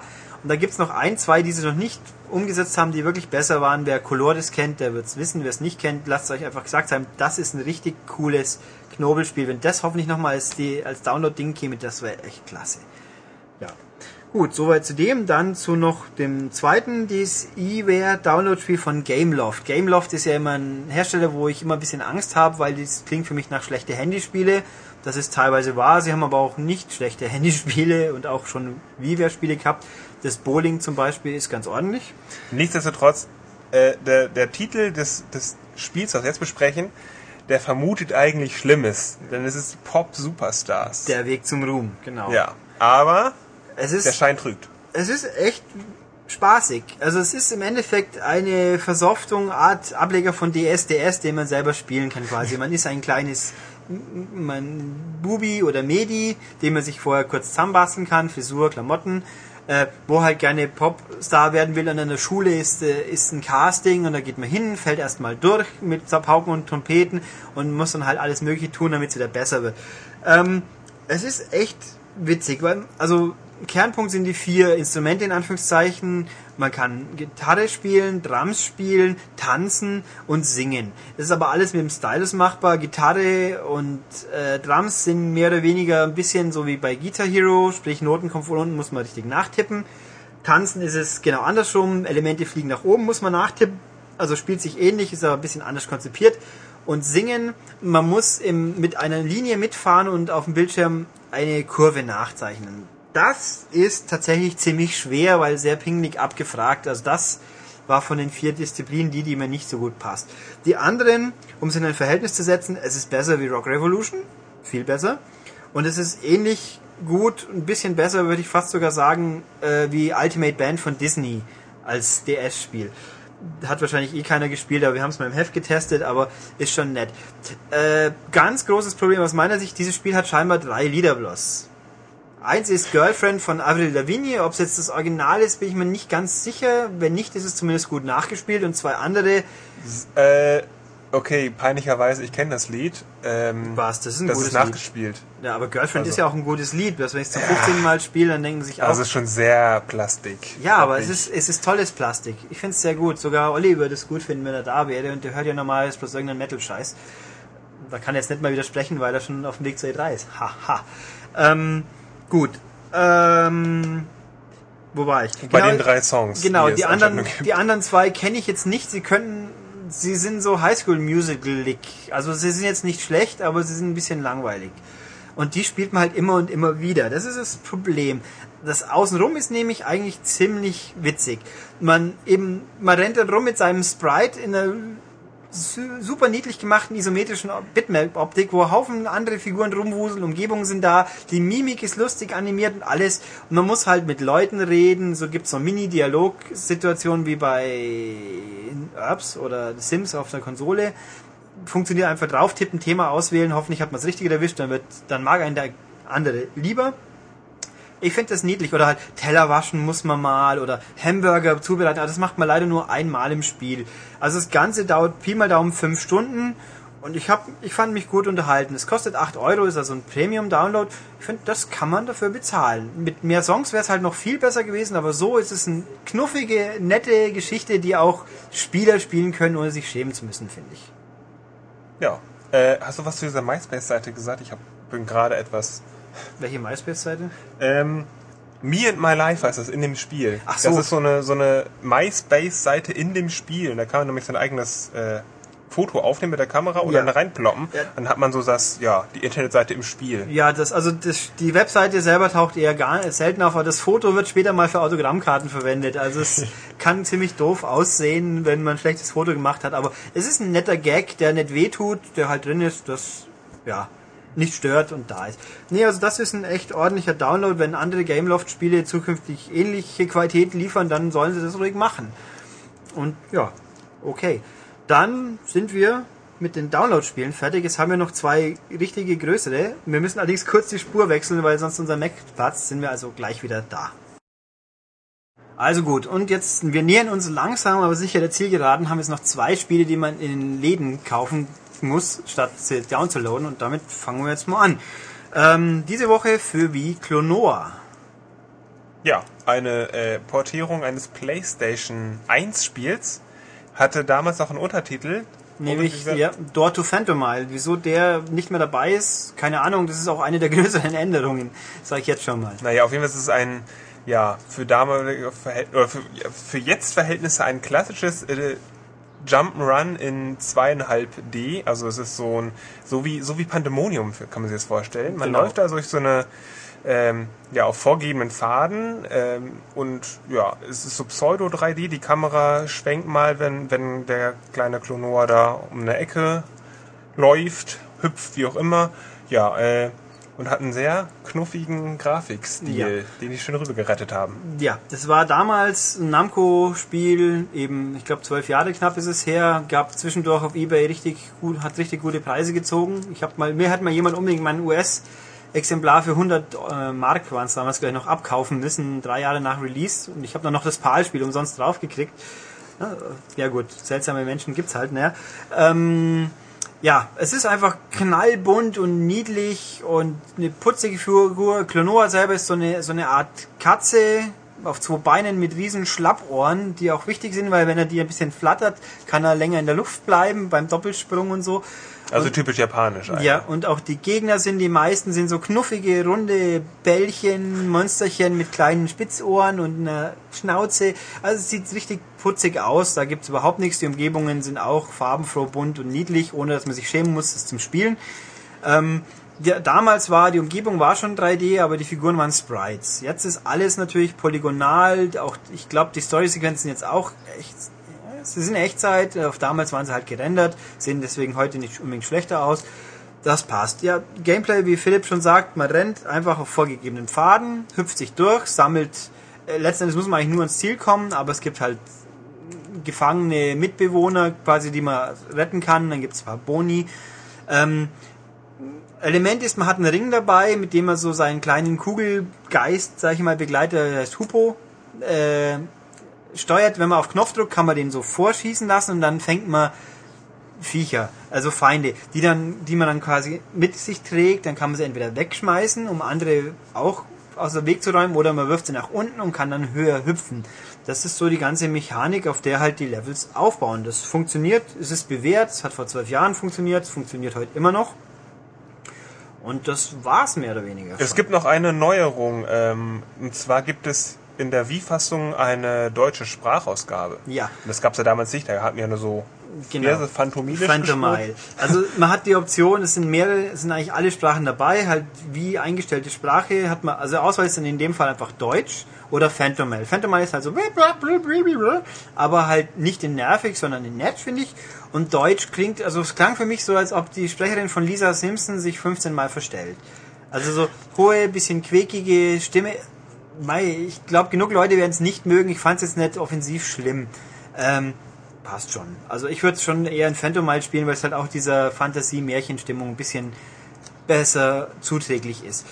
Ja, ähm, das Spiel ist im Endeffekt zu fast komplett wie damals. Auch die Steuerung, es gibt wohl einen V-Move. Ich muss, also für den vollständigen Test im Heft werde ich es nochmal komplett durchspielen. Dazu gleich nochmal mehr. Ist mir jetzt nicht untergekommen, wo man irgendwie einen Windwirbel an, anfachen kann, ist aber irrelevant. Also man spielt es wirklich, man Also es, äh, nochmal, es soll einen neuen Move geben in diesem Ja, Spiel, genau. den Ulrich aber bisher noch nicht irgendwie Also, äh, rausfinden konnte. Nein, das Spiel hat mir, ich habe hier eine Vorabdisk, weil Harry uns noch kein fertiges geschickt hat. Es ist mir nicht untergekommen. Das Spiel selber hat mir nicht gesagt, hey, hier gibt's diesen Move. Also wenn er da ist, ist er da, aber das Spiel legt keinen Wert darauf, dass man auch zwingend benutzt. Macht auch nichts, weil die Level sind genau wie damals. Man spielt halt, man braucht im Endeffekt zwei Knöpfe, Springen, Ringeinsatz und ein Steuerkreuz. Deswegen geht's auch mit der Remote alleine. Ja, stimmt, stimmt. Das ist äh, ganz cool nochmal zu erwähnen. Man kann das mit allen möglichen äh, Varianten spielen. Also nur mit der Ja. Remote, mit Remote Nunchuck, mit einem Classic Controller und einem Gamecube Controller. Ja, kann also- man alles spielen. Und man muss halt nicht blöd rumwählen. Das ist schon mal okay. Also nicht, hey, wir machen ein Update von dem Spiel, da muss jetzt unbedingt sich was ändern. Nein, zum Glück nicht. Heißt halt natürlich, dass sie auch so nicht viel geändert. Das Ding besteht aus sechs Visionen, nennen wir es, mit jeweils zwei Abschnitten, also zwölf Level effektiv, wo am Schluss jeder Vision wartet ein Boss. Und also ich finde, es war damals, es war damals A kurz und B nicht wirklich schwer. Also ich habe es, glaube ich, ich habe mein Players Guide geschrieben für alle Hindernisse, äh, Geheimnisse. Ich glaube, ich habe drei Leben verloren im kompletten Spiel. Gut, da hatte ich es vorher schon mal durchgespielt. Jetzt beim Wiederspielen habe ich mich doch ein bisschen dümmer angestellt, aber ich sage jetzt mal, Leben verlieren ist jetzt kein Problem bei dem Spiel. Das schafft man so auch. Also es ist nicht wirklich schwer und ich, ich habe den Direktvergleich jetzt gerade nicht, halte ich auch für irrelevant, weil keiner wird jetzt das PS1-Spiel spielen, aber es ist ziemlich einfach. Diverse Stimmen sagen, es ist leichter geworden und von den Bosskämpfen zu schließen kann das gut sein, aber es war auch schon damals nicht schwer. Also es ist sicher kein frustiges Jump'n'Run und man braucht, nein, ich sag mal vier, fünf Stunden, dann ist man durch, hat das meiste gesehen. Ge Extras sammeln, versteckten Geheimnisse sammeln dauert ein bisschen mehr. Es gibt einen Spiegelmodus, wo man halt dann nach rechts statt nach links läuft oder andersrum, je nachdem, was die Stelle zulässt. Und ja, und es gibt einen Bonuslevel, der ist dagegen richtig schwer, weil da muss man richtig, richtig gute Hüpfkombinationen mit guter Koordination hinlegen, sonst kommt man nie an, nach oben an diesem Turm, der storymäßig erklärt wird. Also so traditionelle Jump'n'Runs gibt's auf dem Wii nicht wirklich viele, außer man nimmt Virtual Console, aber die sind dann natürlich auch ob technisch alt. Das Ding hier ist halt behutsam modernisiert und mein Namco recycelt sehr gerne Spiele, das wissen wir auch alle, aber in dem Fall finde ich es schön. Noch schöner wäre es, wenn sie jetzt Teil 2 noch updaten würden, weil der war länger, schwerer, abwechslungsreicher noch, also einfach noch besser. Ja, nettes Hüpfspiel, Ja, nostalgische Bedürfnisse können befriedigt werden und man kann es auch noch gleich, wenn man es zufällig hat, seinem kleinen Kind geben und spielen, weil es ist doch von der Optik auch alles und der Spielmechanik doch schon ähm, Kind- kindergerecht. Ja. ja. Genau, also ja, schönes Spiel. Und jetzt noch zum grünen Abschlussspiel, das kommt erst nächste Woche raus, aber damit ihr noch was Schönes zum drauf freuen habt, fangen wir damit an. Ja, das ist ein, äh, ein Rennspiel, Fuel. Ein ganz tolles, äh, wo es viele schöne Zahlen, Daten und Fakten gibt, die ich erstmal hier nochmal kurz hier reinpfeffer. Ähm, okay, dieses Spiel bietet nämlich 14.000 Quadratmeter großes Areal, aufgeteilt in 19 frei befahrbaren Gebieten, 74 Fahrzeuge in 5 Klassen, 72 Karriererennen und darüber hinaus zahllose weitere Herausforderungen. Ja, das ist so, wie es im Test steht, also sozusagen, das ist, äh, ja, was das Spiel an sich bietet. Ulrich hat es jetzt ausführlich gespielt, mal getestet und er wird das uns verraten, was bringt uns dieses äh, Open World Rennspiel Fuel denn? Genau, also was die Zahl, die hier nicht drin stand, laut Entwickler 160.000 Kilometer Straßennetz. Ähm, was ist Fuel? Fuel ist von Codemasters, Philipp hat es ja gerade vorgelesen, Open World Rennspiel, viel Offroad, ist äh, Fuel in vier Großbuchstaben wie bei Grid und bei Dirt, wobei das i klein war. Aber das ist so eine, eine Mischung, einfach gesagt eine Mischung aus Test Drive Unlimited und Motorstorm. Weil Test Drive Unlimited, man fährt, wenn man erstmal alles freigeschaltet hat, über eine Art postapokalyptisches äh, Amerika, wo halt Naturkatastrophen die Landmassen kaputt gemacht haben, aber halt, wo die wichtigsten Bereiche von Amerika quasi auf dieser Fläche zusammengefasst sind. Also es gibt einen Bereich, der nach San Francisco aussieht, den Great Canyon und so andere Naturmerkmale. Da tuckert man mit ähm, Fahrzeugen wie Buggies und äh, Motorrädern, Quads, ähm, auch so Art apokalyptische Sportwegen, die aus Mad Max kommen können, minus Waffen, fährt man halt durch die Gegend. Waffen oder sonstige Extras gibt's gar nichts. Man gibt einfach nur Gas und Bremse. Es gibt keinen Turboschub, ist nichts, keine Waffen. Ähm, kann man alles völlig frei erkunden. Hat so ein GPS drauf, wo man halt dann zu den nächsten Rennen fährt oder Aussichtspunkte findet oder neue Lackierungen, wenn man halt erkunden will. Oder man fährt halt Karriererennen. Die kann man auch direkt anspringen für Leute, die keinen Bock haben, sich ewig zum äh, auszutoben. Und die Rennen sind einfach, fahre im Regelfall Checkpoints ab oder Runden gegen 6, 8 Gegner, 10 Gegner. Und einfach, ja, du folge dem GPS, fahre 6 Kilometer, werde Erster, krieg eine freie, sammle Sterne, um mehr Rennen freizuschalten. Ähm, klingt natürlich ein bisschen banal, ab und zu hätte ich mir auch gewünscht, gerade mit dem Motorrad, jetzt möchte ich auf den Turbo-Boost-Knopf drücken, geht aber nicht. Macht aber nichts, es funktioniert so auch. Also mir hat's, ich fand es auch richtig gut, weil eben passend. Würde ja auch keinen Sinn machen, denn es geht hier um Fuel in diesem Spiel nicht, also um Benzin. Und Ja. wenn sie ja noch alle möglichen Sachen verbraten würden, warum sollte es das machen? Also Ja. es ist das gleiche wie in, wie, in, wie in Mad Max 2, wenn die auch um, um das letzte, um den letzten Tropfen Benzin kämpfen und die nichts anderes zu tun haben, als das letzte Benzin in den Autos und Motorrädern zu verbraten, weil sie ja nach Benzin jagen. Ja, wäre das das- ist so das Gleiche. Wäre schlüssig, ist aber natürlich, ist aber trotzdem Quatsch von der Umsetzung, weil Fuel, das Benzin, um das man hier fährt, ist auch Preis, also das Preisgeld ist im Endeffekt Fuel, äh, Benzin, aber fungiert wie Preisgeld. Man kauft davon einfach nur neue Fahrzeuge. Also es gibt nicht, oh verdammt, mir geht das Benzin aus, ich kann nicht mehr weiterfahren. Das gibt's Ja, nicht. aber natürlich ist es ja so quasi jetzt Ja. Amerika zerstört und jetzt äh, wollen wir das Ja. letzte Benzin noch haben und Also so, bla bla. der Story, der Story-Aspekt ist nach dem Intro mehr oder weniger weg. Man fährt halt einfach Rennen gegen Fahrzeuge, deren Aussehen halt durch diese Rahmenhandlung ein bisschen erklärt ist. Es gibt auch keine Charaktere per se und Story-Sequenzen, nix mehr, fährt halt einfach Rennen. Ähm, also es gibt diese Standardrennen, dann gibt es auch noch Herausforderungen, die halt heißt, folge diesem Helikopter und komme vorhin am Ziel an oder finde einen spezifischen Gegner, der dir angezeigt und ramme den kurz. Das gibt's auch. Ähm, also es gibt echt richtig viel zu tun. Ähm, Ja, also das Schöne an diesem Spiel ist ja die beeindruckende Größe. Und das Ja. ist schön ist ja auch bei Rennen zum Beispiel muss man nicht einer, an einer Straße folgen, man kann auch einfach querfeldein, wenn es einfach ein Start-Ziel-Rennen ist. genau. Ähm, die Frage ist aber, wenn das so groß ist und ich irgendwie Stunden brauche, um ja, vom einen Ende zum anderen zu kommen, kann ich mich dann irgendwie da, da beamen oder sonst was? Oder Wie komm, oder muss ich jetzt wirklich dann da hinfahren zu diesem Ziel, wenn ich dann eine Stunde unterwegs bin? Meistens nicht. Also ganz kurz während der Rennen, es stimmt, man kann völlig frei fahren, aber man muss die Checkpoints passieren. Äh, Und die sind ziemlich pingelig. Also an einem Vorbeidriften ist nicht, man muss zwischen den zwei gesteckten Toren durch. Aber wie man zu diesen Toren kommt, ist das eigene Problem. Also das GPS, was einen den Weg anzeigt, ist schon meistens die beste Lösung, dem wirklich zu folgen, weil sonst verzettelt man sich sehr gerne und rutscht einen Abhang runter und man kann, es gibt einen Rücksetzknopf, aber wenn man den benutzt, also meistens hat man halt dann wirklich so viel Abstand, dass man dann nicht mehr unbedingt gewinnt und gewinnen muss man. Ähm, muss man zu allem selbst hinfahren? Nein. Also die Karriererennen, die kann man immer anspringen. Also sagt man, geht man ins Menü, sagt hierhin, wird man teleportiert. Dann bestimmte Checkpoints, Hel Heliports in den einzelnen Bereichen sind auch aktiviert. Andere Sachen, soweit man sie freigefahren hat oder gefunden hat auf der Karte, kann man sich hinbeamen lassen. Also es gibt schon Sachen, die muss man finden. Äh, aber ich sag mal, dem Hauptstorystrang in Anführungszeichen, um alles freizuschalten, was im Bereich angeht, das kann man auch sich hinbeamen lassen. Es gibt 19 Bereiche, die man nach und nach freischaltet und durch halt die Hauptrennen. Also da hat man schon einiges zu tun, wenn man die letzten paar haben will. Ähm, muss ich jetzt abschweifen, frei erkunden kann man sie immer. Bloß die Wettbewerbe und sonstigen Sachen aktivieren kann man erst, wenn man es frei geschaltet hat. Klingt kompliziert, aber also Sightseeing geht immer. Für den letzten muss man sich auch richtig anstrengen, weil da muss man schon einige Rennen auf dem höchsten Schwierigkeitsgrad gewinnen können.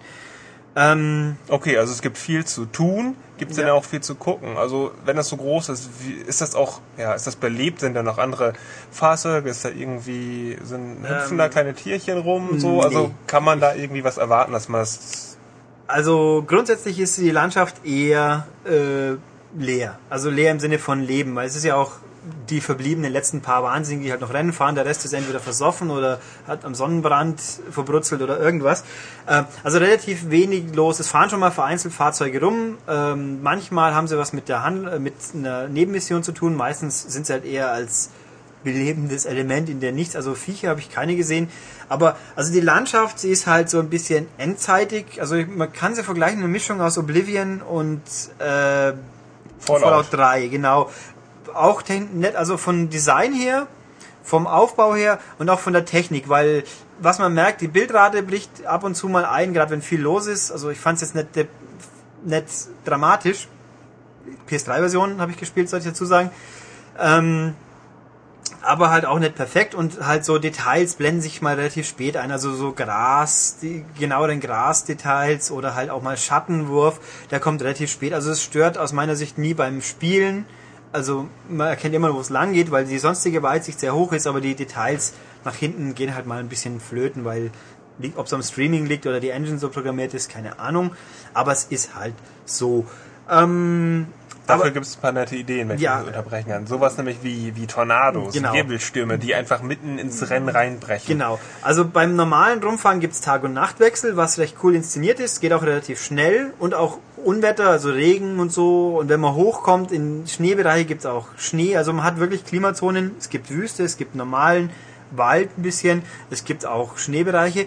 Und ähm, ob es beim freien Erkunden vorkommt, weiß ich jetzt nicht, ist mir nicht untergekommen, aber bei den Rennen gibt's immer feste Bedingungen. Also Tageszeit und Wetter ist festgelegt und da gibt's auch mal handfeste Naturkatastrophen. Ein Rennen, was sehr beeindruckend aussieht, da gibt's echt eine Windhose, die läuft halt neben einem her, dann läuft quer den Weg vorne, haut halt Strommasten um, denen man dann ausweichen muss oder schleudert Autoracks durch die Gegend, die vor einem runterkommen können und dann macht's plong und man fährt drauf. Oder eine, eine große Scheune, die in Einzelstücke zerbricht und dann weggewirbelt wird. Es ist ziemlich cool inszeniert. Betrifft zum Glück die Computergegner, die leiden darüber schon auch drunter. Also das ist ähm, ja, Ja, sieht auf jeden, das sieht auf jeden Fall echt cool aus. Das, ja, wie soll man sagen, ob das ein Problem ist? Es ist natürlich geskriptet. Das heißt, wenn man Ja. das Rennen zum zweiten Mal fährt, dann passiert exakt das Gleiche. fliegt die gleiche Scheune weg, genau. Aber Das- also fand ich jetzt nicht störend, dass es geskriptet ist, weil so wie es geskriptet ist, kommt es ziemlich cool rüber. Also hat mich beeindruckt, fand ich echt gut. Ähm, Kritikpunkte an sich, ah, ah, gut, bevor ich zur Kritik komme, online. Online ist es wie bei Test Drive auch wieder, man kann mit bis zu 16 drum fahren, sich verbünden, freier Kunden oder halt Rennen starten. Man kann auch eigene Rennen designen und die dann mit Leuten fahren, es geht alles. Ähm, haben wir noch nicht zu tief ausprobieren können, nur ein bisschen, aber sieht vielversprechend aus. Gut, wenn natürlich irgendjemand eine schlechte Leitung hat, dann wird es ein Problem. Aber finde ich gut. Ich habe auch noch mal eine Frage dazu. Ja. Also jetzt nicht dazu, äh, sondern zum Schadensmodell. Gibt es ein Schadensmodell und Ähm. wenn ja, wirkt sich das wirklich aufs Fahrverhalten aus? Also überhaupt, wie ist das Fahrverhalten? Also Ist Mhm. das ein realistischer Racer, so eine Simulation im Sinne oder so, so ein Arcade-Ding, eben wie Motorstorm, dass ich einfach nur Gas geben brauche und fertig? Ähm, also es ist Schaden, zuerst Schadensmodell, es gibt eins, das wird aber, also visuell fällt es weniger auf, nur halt, wenn das Auto fast kaputt ist, fängt es zum Qualmen an. Aber Einzelteile, die runterfallen, das gibt's in dem Sinne nicht. Und unten gibt's halt eine Anzeige, die sagt, wenn sie voll ist, ist dein Auto kaputt und du wirst halt resettet. Das, äh, auf Fahrverhalten, Beschädigungen, Auswirkungen habe ich jetzt so nicht wahrgenommen. Das Fahrverhalten selber ist eine Mischung aus Arcade und Realismus. Sprich, man kann nicht völlig frei rumbolzen. Die Umgebung wirkt sich schon aus. Also man kommt nicht einfach einen steilen Berg hoch. Dann muss man schon gezielt hinfahren, seitlich irgendwie. Ähm, Kurvenverhalten, man muss schon ordentlich anbremsen, wenn es eine spitze Kurve gibt. Also es ist schon ein bisschen anspruchsvoll, aber nicht zu sehr. Also man muss sich nicht tierisch auf. Bei Motorrädern und Quads fällt auf, der Fahrer steigt nicht ab. Also man haut, es haut einen nicht runter. Beim, bei einer harten Kollision wird man halt resettet. Das passiert schon. Aber so, dass man runterfällt, weil man jetzt zu steil in eine Kurve gefahren ist, das passiert nicht. Also ich fand es umgänglich, einfühl, ja gut, also es, es könnte sicher komplexer sein, aber ich finde so für den Unterhaltungsgedanken war es genau richtig. Ein bisschen, ein bisschen weich kommt es einem manchmal vor, dass die Vehikel nicht, nicht super präzise reagieren, aber das liegt auch wohl auch mit am unebenen Untergrund und so Zeug. Also auf Straßen fährt sich schon recht gut von der Bodenhaftung her. Ähm, Kritikpunkte gibt's wohl. Also ich sehe, ich stelle fest, dass die werten Kollegen im Rest der Welt das Spiel meistens nicht so gut finden als ich. Ähm, es ist ein bisschen Geschmackssache. Wenn man sich natürlich, hurra, ich möchte quasi ein Pure spielen mit Stunts und alles Stunts gibt's halt nicht. Da muss man sich halt klar sein. Wenn du ein Stunt-Spiel willst, kauf ein anderes Spiel. Ähm, wenn man sagt, es muss immer Storyline gibt's halt auch nicht. Also wenn man diesen Erkundungsgedanken, wenn man jemand ist, der jetzt in Oblivion gerne rumrennt und einfach nur schaut, was es zu tun gibt, oder halt die Landschaft erkunden, super, dann ist es genau das Richtige. Wenn man natürlich nur Rennen bolzen will, dann kann es sein, dass es einem ein bisschen, dann geht, sind halt die ganzen Sachen an einem, gehen an einem vorbei. Also ich würde sagen, ich finde es richtig gut. Wie, anscheinend wird es kein spielbares Demo geben, das ist ein bisschen ärgerlich. Also ich sag, wenn jetzt diese ganzen Punkte, die ich aufgezählt habe, denkt drüber nach. Es ist kein, kein Grid 2, es ist kein Dirt 2, es ist ein ganz eigenes Spiel. Also wenn, ich sag mal, wer Test Drive Unlimited eben, das ist der beste Vergleichspunkt. Wenn die Logik da, wenn man das mag, dann, dann ist es am ersten was. Also ich persönlich freue mich drauf, dass jetzt, wenn ich mal Zeit habe, endlich wieder privat länger zu spielen, weil Umfang hat das Ding wirklich genug. Und ja. Okay. Gut, dann haben wir Fuel abgehandelt, sind wir mit den Spielen am Ende. Kommen wir nochmal zu den ganzen Fakten. Wenn Podcast, Meinungen wie immer, Meinungen posten, Forum, im Kommentarthread, E-Mail, podcast.maniac.de. Bei iTunes auch gerne, je, besser, je schöner, desto besser, desto lieber, nur zu. Ähm, Webseite besuchen, www.maniac.de, jetzt frisch, jetzt neu, mit mehr Info. Das Forum fängt auch langsam an zu leben. So richtig, wir haben ein E3-Forum. Wir werden, wie am Anfang erwähnt, zur E3 äh, alles, was uns wichtig erscheint, posten. Videos, Infos, Screenshots, was es halt gibt. Ähm, Podcast, theoretisch, wenn alles gut geht, also wir gehen schwer davon aus, am Dienstag der nächste, den unser E3-Außenteam, sprich Matthias und Olli bestreiten. Mond, Dienstag, Mittwoch, Donnerstag, Freitag kommt wieder der normale. Und ja, sonst noch was, was wir sagen müssten? Nö, nur dass unser Außenteam uns auf jeden Fall auch versorgen wird mit äh, nicht nur mit reinen ja, rein Fakten, die überall äh, lesen, hören können, sondern eben auch mit, mit Spieleindrücken und sowas. Und das Genau. verpacken wir alles. Und ja, dann seid ihr zumindest zu E3, 2. bis 4. Juni, kompetent beraten. Ja, und immer was zu hören. Also ich kann euch nicht sagen, wie sich's anhören wird, weil es unsere lieben Leute in LA drüben ja erstmal einsprechen müssen. Wir werden, wir werden dann auch überrascht sein, aber ich bin überzeugt, es wird auf jeden Fall zumindest interessant. Wir versuchen es, ja. Genau. Gut, und damit sind wir fertig für dieses Mal bis in drei, fünf, sieben Tagen, also bis Ist in sieben Tagen. Ja, Philipp und ich regulär in sieben Tagen. Mich hört ihr vielleicht vorher als Anmoderator von diesen anderen E3-Sondersendungen, aber schauen wir mal. Bis dann. Tschüss. Ciao.